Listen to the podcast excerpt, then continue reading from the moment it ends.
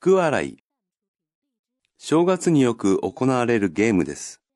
おたふくという女性の顔の輪郭を描いた紙と、眉、目、鼻、口、耳の形に切り抜いた紙片とが組み合わされたもので、一人が目を隠して、目鼻などを輪郭の上に並べて顔を作るのです。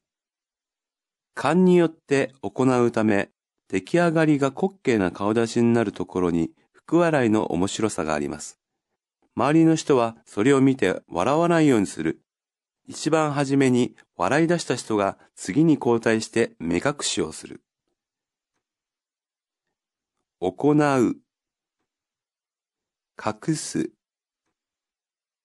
頼る、